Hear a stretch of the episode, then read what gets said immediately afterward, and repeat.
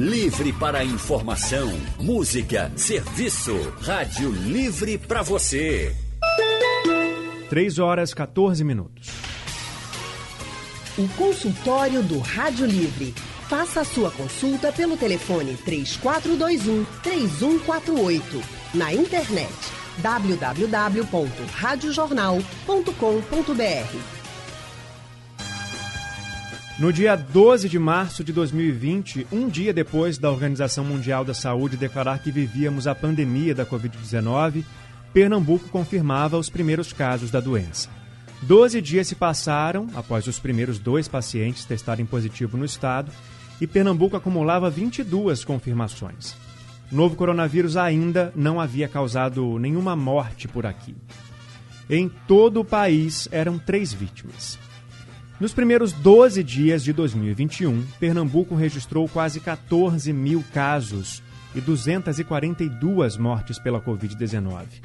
O ano novo chegou e precisamos reforçar: a pandemia não acabou. O consultório do Rádio Livre é para falar sobre esses 10 meses em que enfrentamos o novo coronavírus aqui em Pernambuco. E antes de chamar os nossos convidados de hoje, a gente vai conversar também ao vivo com o epidemiologista da Fiocruz Amazonas, Gesen Orelana, porque a situação lá no estado do Amazonas é uma das mais preocupantes do país. O cenário atual é desolador. Por lá há o enfrentamento de um sistema de saúde em colapso, não há mais vagas nem na rede pública nem na rede particular. E para atender a situação do local, para entender a situação do local, a gente vai conversar agora ao vivo com o Dr. Gesen. Boa tarde, doutor. Doutor, o senhor nos ouve?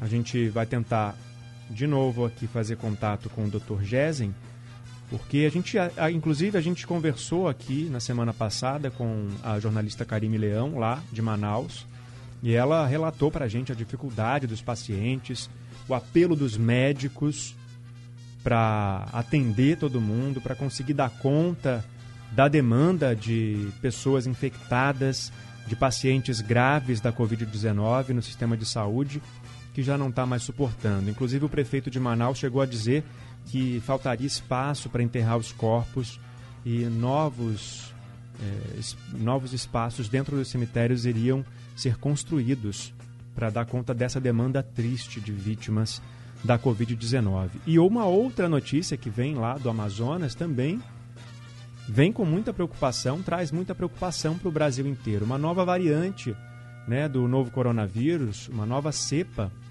como dizem os especialistas, pode ter surgido lá no Amazonas.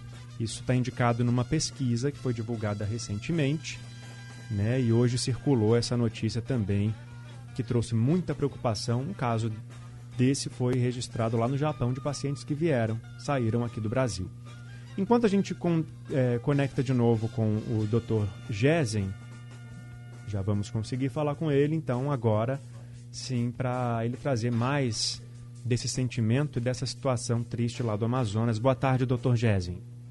Boa tarde a todos os ouvintes da rádio. Em primeiro lugar, agradeço aí pelo convite e, infelizmente, nós estamos é, vivenciando uma situação bem difícil agora no Amazonas, né?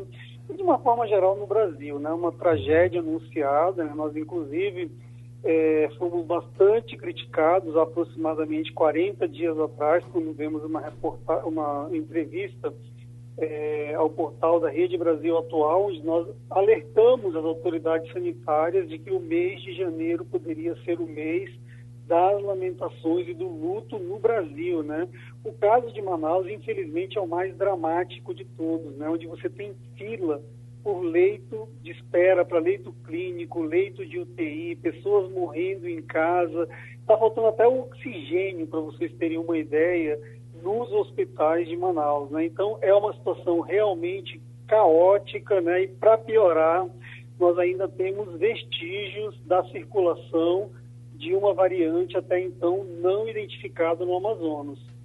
Isso pode ser um fator de contribuição para o aumento do número de casos e de mortes aí no estado, essa nova forma do vírus? Olha, é, acho que é bom deixar claro para a população né, que essas modificações que acontecem né, é, nesses vírus, elas são esperadas, né, a maior parte delas, né, e aleatórias acima de tudo. Né? Mas, no entanto, algumas vezes essas variantes, elas, elas é, passam por um processo de mutação que acaba tornando essas variantes mais ou menos infecciosas, né, mais ou menos patogênicas, ou seja, quando eu digo mais infecciosas é porque o vírus encontra mais facilidade para ser transmitido entre humanos. Quando eu digo mais patogênico é porque esse vírus pode causar mais danos né, à saúde das pessoas. Então, essas informações elas precisam ser confirmadas ainda, mas eu diria que é provável sim que nós estejamos com uma nova cepa que se, que se dispersa mais rápido no ambiente circulando em Manaus, porque o aumento né, da, das taxas de infecção e, sobretudo, da mortalidade agora no final de dezembro, ele foi muito abrupto, muito abrupto, inesperado, né? E somente um fator como esse poderia nos ajudar a entender uma aceleração tão rápida como essa. Claro que a gente não pode atribuir única e exclusivamente essa tragédia a essa possível nova cepa, né? Porque nós sabemos que, na verdade, o grande problema de Manaus e do estado do Amazonas, de uma forma geral, é de gestão na epidemia. Né? Nós falhamos na primeira onda, falhamos na segunda onda e, infelizmente, agora estamos aí mergulhados nessa crise, onde a população também infelizmente, não contribuiu, né? Muito em função do que nós temos visto desde o início da epidemia, né? A minimização da crise, né? Por diferentes atores políticos, né? Por parte de personalidades do mundo artístico, empresários, né? Que levaram muitas pessoas a acreditarem que o novo coronavírus é inofensivo ou que não é essas coisas que estão vinculando na, na, mídia ou os resultados que nós temos visto no dia a dia aí com milhares de pessoas indo a óbito no Brasil. É, nessa lista de pessoas que contribuíram né, dessa forma para os números aumentarem tanto, a gente não pode deixar de falar aqui que o, o presidente do Brasil, o Bolsonaro, foi uma dessas pessoas. Né, em uma das frases que ficaram marcadas na pandemia, do presidente foi que é, a gripe, se ele pegasse, seria não mais que uma gripezinha, né? Então a gente precisa também é, dar esse nome aqui para ficar bem claro, né? Que é o maior, a maior autoridade do, da, nossa, da nossa nação também eu, faz parte desse time. Eu iria até além, eu iria além, né? Porque nós sabemos que o presidente da República, né, o Jair Messias Bolsonaro, ele foi um dos principais vetores né, da disseminação viral. Né? Nós estamos falando aqui de cepas né, que ajudam o vírus a circular, mas a pior cepa possível é a má gestão da epidemia. E nesse quesito, eu não tenho nenhuma dúvida de que o presidente Jair Bolsonaro ele teve uma participação negativa importante. É muito provável que ele não seja punido no curto prazo, mas eu também não tenho dúvidas de que assim que ele sair da presidência da República, seja por afastamento ou por esgotamento do primeiro mandato, ele certamente será cobrado pelo judiciário, né? Então a gente tem uma tem essa esperança, né, de que um dia nós vamos ver justiça, porque o que está acontecendo no Brasil poderia ter sido plenamente evitável. E mais do que isso, você tem o atual ministro da Saúde, o terceiro, quarto ou quinto ministro já, né, que é mais um indicativo né, de que a saúde não é uma prioridade, que ela tem sido tratada de forma irresponsável no Brasil. Ele fez uma declaração ontem, o ministro Pazuello, antes de ontem em Manaus, dizendo que tem um protocolo para o tratamento precoce, dizendo que é, os testes para diagnóstico da Covid não são tão importantes. Portanto, você ouvir esse tipo de declaração de um ministro de Estado da Saúde é algo que nos deixa desapontados, nos deixa, inclusive, sem referência, porque ao lado do presidente da República, ele deveria ser uma das figuras que deveria assumir o protagonismo de levar a informação correta à população e não fake news. Doutor, voltando para a situação do Amazonas, a, gente aprendeu palavras, termos da ciência ao longo desses dez meses E um deles foi a imunidade de rebanho. Acreditava-se em um determinado momento, alguns especialistas defendiam, é, e algumas autoridades também, que a imunidade de rebanho seria uma solução para o fim da pandemia. Ou seja, quanto mais gente tivesse infectada, ah, mais gente estaria imune e isso ia dar fim ao caos trazido pelo novo coronavírus. O exemplo de Manaus agora, da, do Amazonas, ele reforça que isso é um contrassenso, né? Não existe essa imunidade de rebanho conforme havia sido defendida naquela época, no começo da pandemia, né? A gente está vendo aí uma segunda onda no estado né, do Amazonas que confirma que a imunidade do rebanho não é bem uma saída. Com certeza, com certeza. Você trouxe um exemplo brilhante, inclusive, né?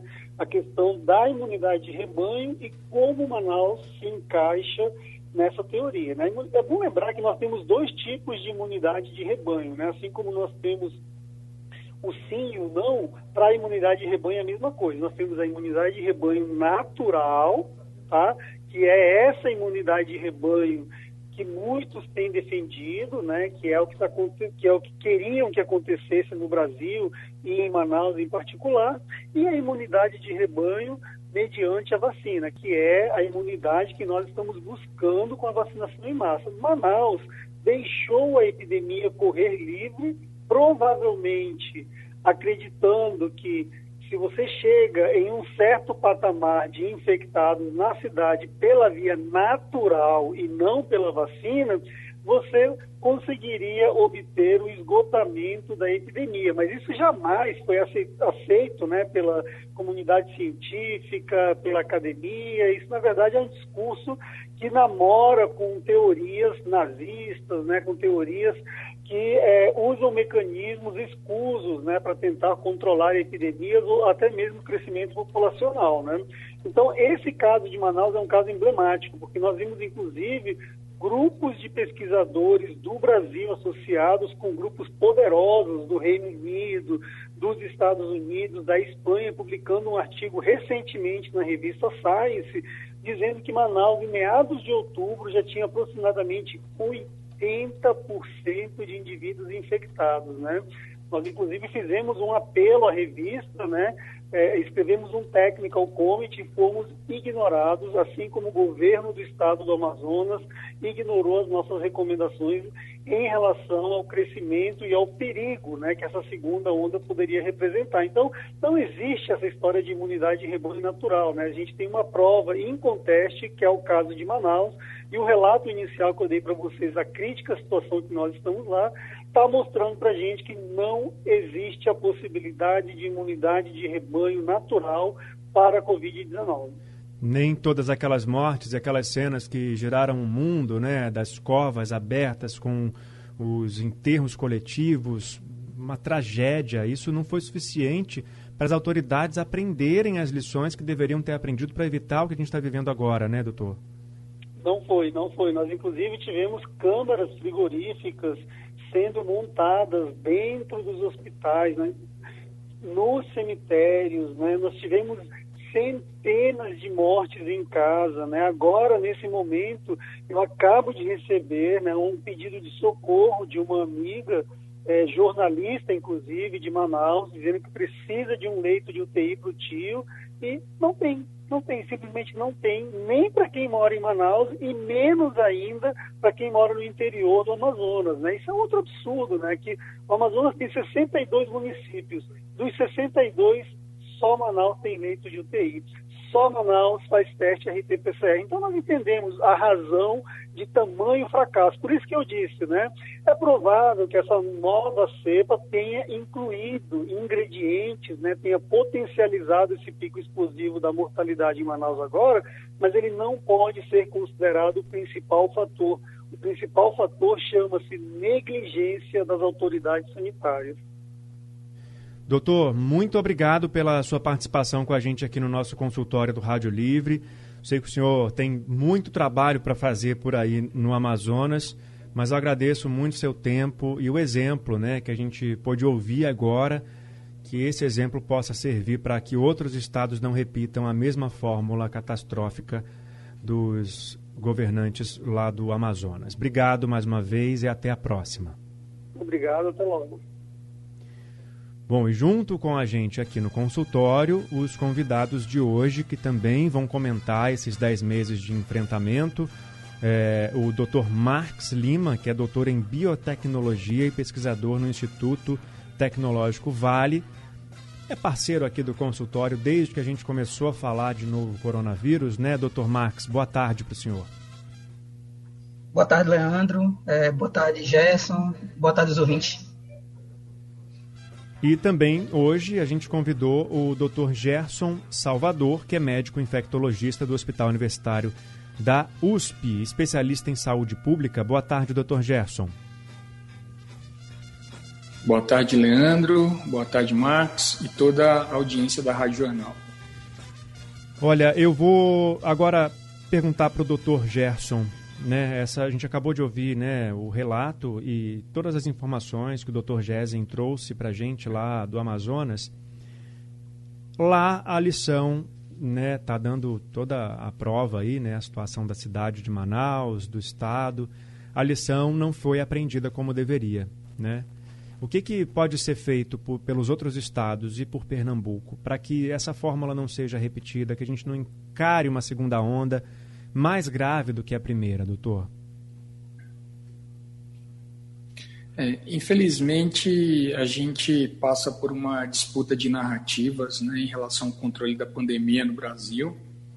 E o poder público, notadamente a partir do presidente, do Bolsonaro, do seu ministério, advoga medidas que são absolutamente ineficazes e inefetivas para prevenir as infecções. Né? Então, a gente vê por parte do governo divulgando medicamento que é para verme, é, antibióticos, enfim, diversas substâncias que não têm nenhuma efetividade contra o coronavírus no ser humano.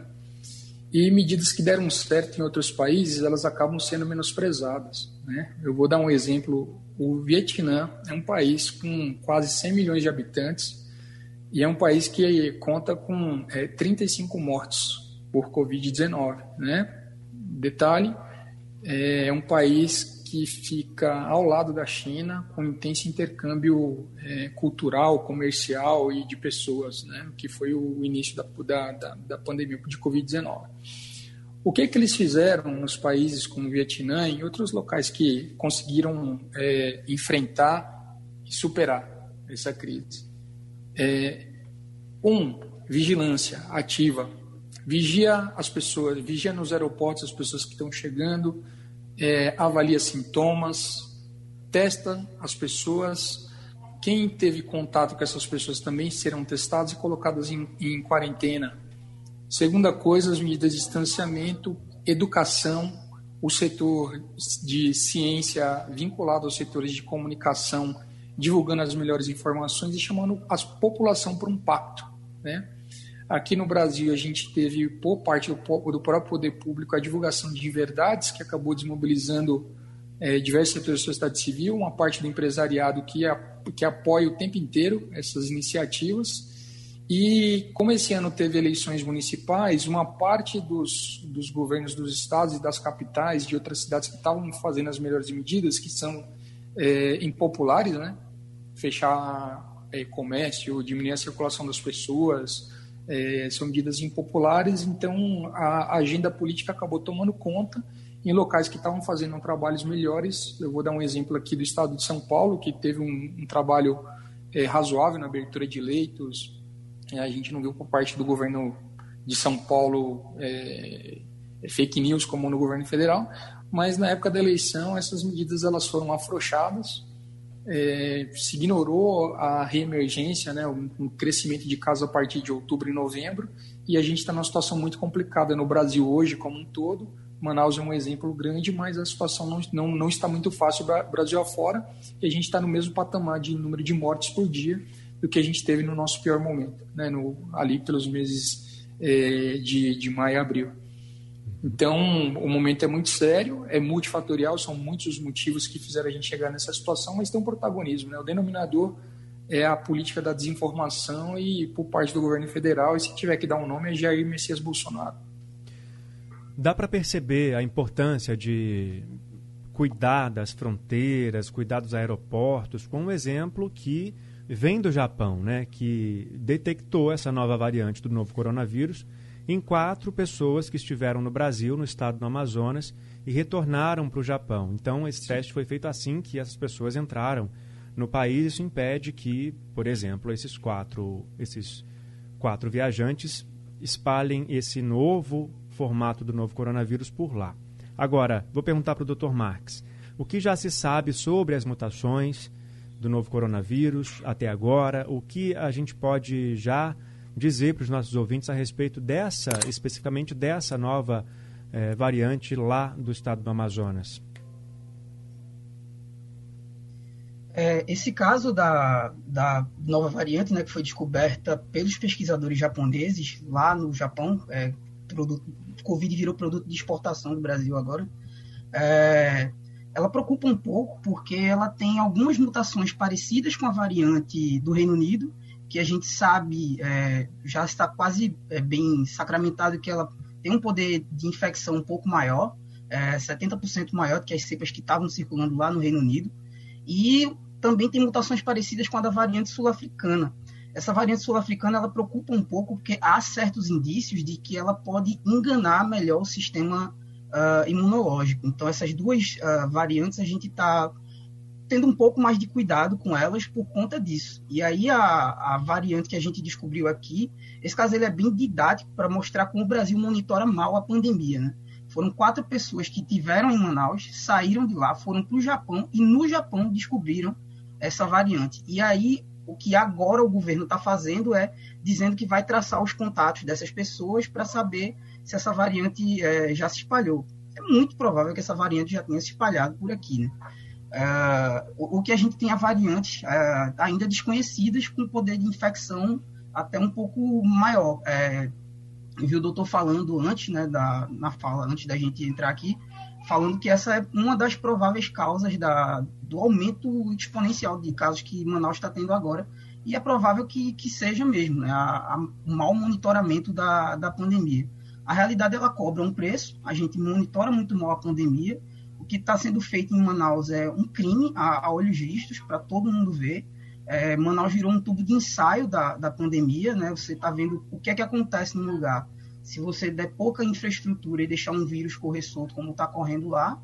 E, infelizmente, é isso que a gente está vendo lá agora, é uma catástrofe. Né? E parte disso pode sim ser por causa de variantes que a gente desconhece. Né? A gente essa identificada pelo Japão, mas prova que tenha outras lá que a gente não faz ideia. São quase 12 meses, quase um ano de enfrentamento à pandemia, muitas vidas perdidas, muitas lições aprendidas mas parece que ainda há muito para aprender. Quando a gente observa cenas como as que aconteceram no Recife nesse fim de semana, blocos de carnaval desfilando pelas ruas, em Olinda também houve aglomeração por causa de um evento relacionado ao carnaval. Todos os fins de semana acompanhamos os flagrantes de festas lotadas, de pessoas que não respeitam mais as medidas de segurança e de prevenção ao novo coronavírus. Enquanto isso, continuamos contando o número de vítimas que só aumenta. A segunda onda da Covid-19 já é mais grave do que a primeira no estado do Amazonas e, se a gente não tomar cuidado, aqui em Pernambuco vamos caminhar para o mesmo, o mesmo destino. A gente está conversando sobre todos esses assuntos sobre a pandemia, os 10 meses de enfrentamento à pandemia com o Dr. Marx Lima, que é doutor em biotecnologia e pesquisador do Instituto Tecnológico Vale, e também com o Dr. Gerson Salvador, que é médico infectologista do Hospital Universitário da USP, especialista em saúde pública. Dr. Gerson, é, a gente acompanhou hoje a divulgação de novas informações a respeito da Coronavac, né, corona que é desenvolvida pelo Instituto Butantan, em parceria com a Sinovac, a, a farmacêutica chinesa e houve uh, a informação de uma eficácia global de um pouco mais de 50%. Na semana passada, houve a divulgação de outros números de eficácia que são diferentes desse de hoje. Eu queria que o senhor explicasse para os nossos ouvintes as diferenças entre esses números, o que, que cada um indica e por que eles são boas notícias para a gente. Tá. É, a primeira consideração que eu vou fazer é que a divulgação do Instituto Butantan ela foi inoportuna do meu ponto de vista, porque fez uma divulgação parcial. E ainda agora a gente gostaria de ter acesso a todas as planilhas para fazer o melhor juízo. Tá? Mas explicando esses números, é, a vacina Coronavac ela teve 50,4% de eficácia para prevenir uma infecção qualquer, 78% para prevenir uma infecção leve, que porém precisou de algum tipo de atendimento médico, seja para prescrição de sintomáticos, e 100% para evitar internação e morte. Então, dos grupo, do grupo que é, recebeu a Coronavac durante o protocolo de pesquisa, nenhum paciente foi submetido à intubação, foi admitido é, em unidade de terapia intensiva ou morreu. Esse é um dado bastante relevante. Então, imaginando que as pessoas que vão se vacinar têm baixíssima chance, né? Eu digo baixíssima chance porque quando espalhar para a população geral é improvável esse número de 100%, mas é uma chance baixíssima de é, ser internado no UTI, ser entubado ou morrer pelo coronavírus. Isso é muito relevante, a eficácia clínica é muito relevante. É, se esses dados tivessem sido divulgados de uma maneira mais transparente, a gente conseguiria explicar de uma maneira mais lisa, mas infelizmente acabou se gerando uma é, expectativa na população é, em relação ao, ao, número em si, né? E na minha opinião, é, enfim, não é uma expectativa da maior relevância. E por fim, a efetividade da vacina, ela nos diz o quanto que ela impacta na redução de hospitalização, de morte, e ela tem que ser é, distribuída amplamente para a população. Então, a Coronavac é uma vacina que pode ser produzida no Brasil, ela pode ser guardada numa geladeira simples, distribuída para todas as unidades de saúde do país, e, e a gente tem que adiantar porque a gente corre contra o tempo também. Então, a gente tem que usar a Coronavac sim, tem que começar a distribuir e vacinar amplamente a nossa população. Ela pode sim ser um aliado no controle da pandemia. Além dela, existe a possibilidade de iniciarmos a campanha de vacinação contra a Covid com o, a vacina de Oxford. Aí eu queria pedir para o Dr. Marx explicar para a gente se há um, o, o que há de diferença entre as duas, qual seria melhor para começar. É, bom, a melhor vacina é aquela que está disponível para ser aplicada. Né? É, as duas vacinas são seguras. A Coronavac tem baixíssimos índices de, de, efeitos adversos, né? E os efeitos adversos são todos leves, né? Dor no local da picada, a dor de cabeça leve, é, dor de cabeça leve, febre baixa. E a diferença entre elas está na tecnologia, né? A Coronavac é uma vacina de vírus inativado, é o coronavírus é, inativado, né? A gente poderia falar morto, né? É, para ficar mais fácil de entender. E a vacina de Oxford ela é feita de uma tecnologia relativamente nova para vacinas, né, que é a de vetor viral. Você usa, eles usam um, um adenovírus de chimpanzé, e que é um vírus que causa infecção bem leve, assim, bem besta, e é, modificaram ele para colocar a, uma proteína do coronavírus, no material genético do coronavírus também. Uh, e aí é, ele causa uma, como se fosse uma infecção, ele simula uma infecção e nosso corpo responde a ela. Como essa vacina de Oxford ela simula uma infecção, é provável que ela tenha uma eficácia uh, maior do que a da a Coronavac, né? Porque a Coronavac ela é de vírus inativado. As duas tecnologias são bem estudadas, né? A da Coronavac mais ainda, a gente já tem vacina usando essa tecnologia, a vacina contra o H1N1 ela é feita dessa forma. Por sinal, ela também tem, tem uma eficácia parecida, né? A vacina de H1N1 ela tem eficácia entre 40% e 60%, então está ali na faixa também da, da Coronavac. E as duas são, são super seguras. Então, é, só reforçando isso que o Dr. Gerson falou, né? É, tem que ter Coronavac, tem que ter vacina de Oxford, se vierem outras, é, ótimo que venham. Quanto mais vacina, melhor. A gente precisa dessa, a gente precisa dessa vacina é, para ontem. Uma frase que foi ouvida durante a coletiva da, do Butantan hoje é a vacina quer ser aplicada. Né? A gente também quer muito que essa vacina seja aplicada. Agora, doutor Gerson, é, a possibilidade também das duas ou mais vacinas serem usadas no, no combate à pandemia em um país como o Brasil, que tem dimensões continentais, quais seriam as vantagens e desvantagens da combinação dos imunizantes? Dr. Gerson, o senhor nos ouve? É, ou, ou, ou, ele está com o microfone fechado, a gente está com uma, uma transmissão pela internet, então pode ter caído ou ele pode estar tá com o microfone Olá. fechado.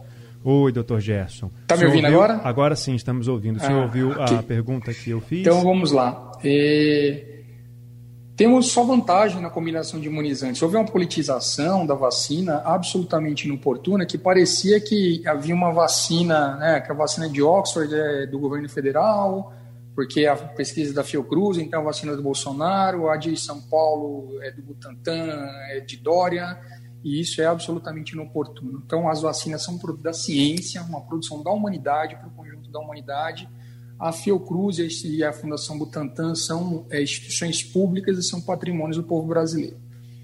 É, e em relação aos imunizantes, nós temos que dar conta de imunizar é, quase 210 milhões de pessoas. A gente tem que uma população muito grande e isso tem uma capacidade de produção. Né? Então a gente está concorrendo com os outros países do mundo.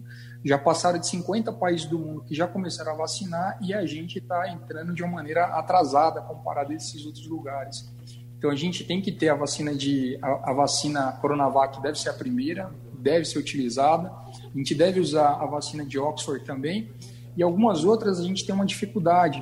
É, por exemplo, a vacina da Pfizer, que é muito eficaz, porém ela requer uma rede de frio que a gente não daria conta, que é, ela deve ser conservada a menos 70 graus, então ela poderia ser usada em grandes centros, talvez para compor, né?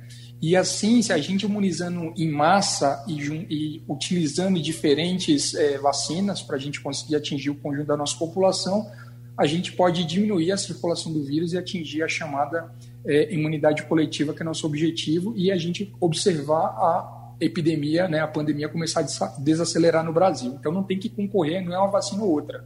A gente tem que procurar soluções distintas para um território que é muito extenso e uma população muito grande um território que é muito heterogêneo também, né? Então, vamos usar o que a, ciência nos oferece de melhor em benefício do conjunto da nossa população. Doutor Marques, considerando essas características que o doutor Gerson acabou de, de elencar para a gente do nosso país, por quanto tempo após o começo da imunização a gente ainda vai precisar usar máscara, respeitar distanciamento social, é, lavar as mãos, usar álcool em gel? Bom, esse, essas são medidas que a gente deveria, deveria tomar para a vida, né? É, quem tiver doente ou quem tiver com sintoma, mesmo depois da pandemia, continuar usando máscara. Higiene é algo básico, né? A gente tem que fazer mesmo. É, a gente ainda não tem essa, esse número certo para dizer, ou essa data certa para dizer, quando a gente vai ficar livre da obrigação dessa, dessas obrigações. Mas a gente tem um exemplo que a gente pode olhar agora, que é Israel, né? que é um país pequeno, que já vacinou mais de 20% da população. Então, primeiro a gente vai começar a ver o, a queda de casos. É esperado que a queda no número de casos em Israel ela comece a partir dessa semana já, ou da próxima. E mais na frente a gente vai começar a ver é, essa, essa, esse afrouxamento na, nas obrigações né? de distanciamento, de uso de máscara e tal. A gente tem esse exemplo para olhar agora, né, que é, que é Israel, e aí depois a gente pode, quem sabe, é, modelar um pouco para a nossa situação.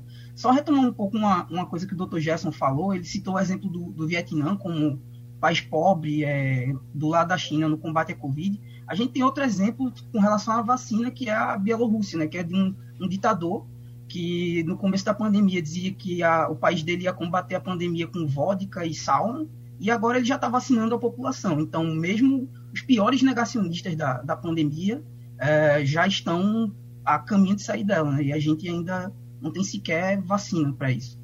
Mas, enfim, já estamos perto, né? já tem dados é, interessantes e está mais perto que longe esse, esse final.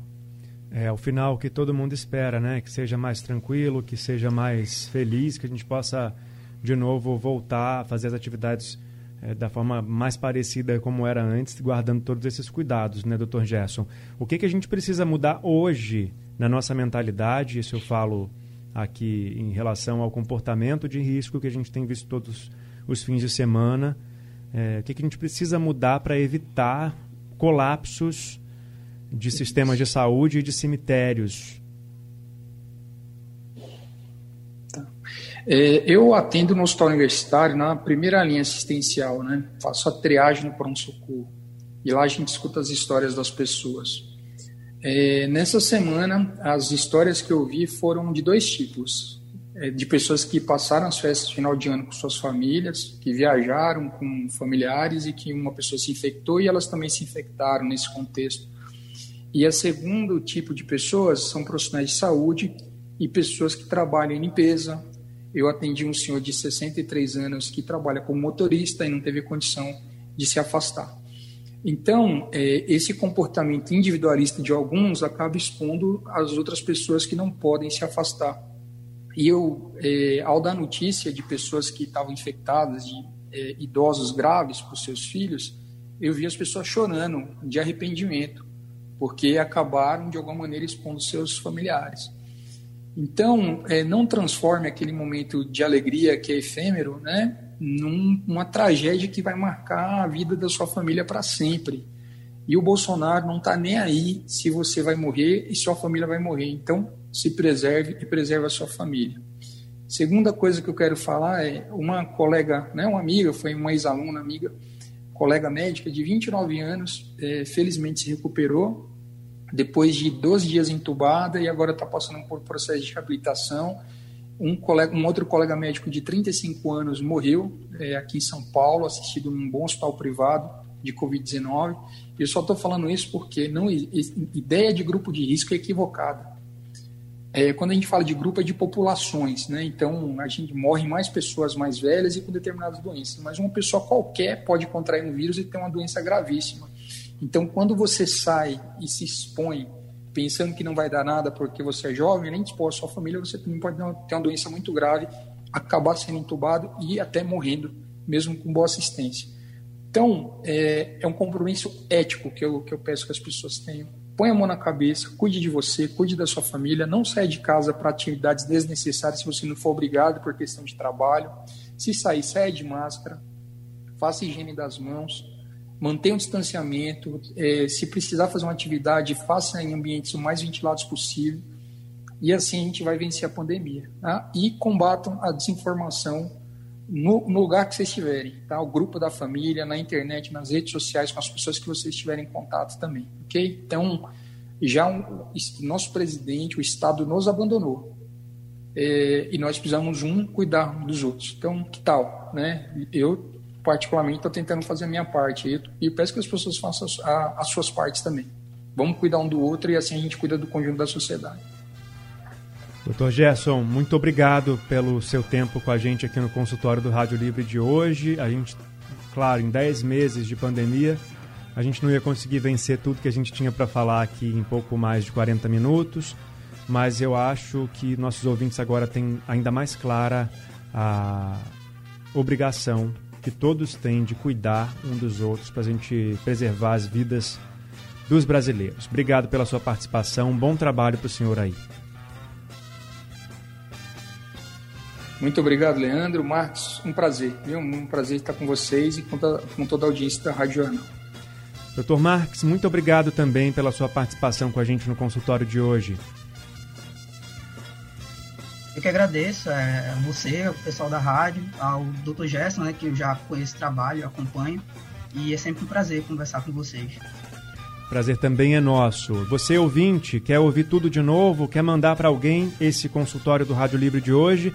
Daqui a pouco o conteúdo está disponível no site da Rádio Jornal e nos aplicativos de podcast. Ó, oh, Rádio Livre, com produção de Gabriela Bento, no site da Rádio Jornal Isis Lima, trabalhos técnicos de Edilson, Edilson Lima e Big Alves e a direção de jornalismo de Mônica Carvalho. Sugestão ou comentário sobre o programa que você acaba de ouvir, envie para o e-mail ouvinte@radiojornal.com.br ou para o endereço Rua do Lima 250, Santo Amaro, Recife, Pernambuco.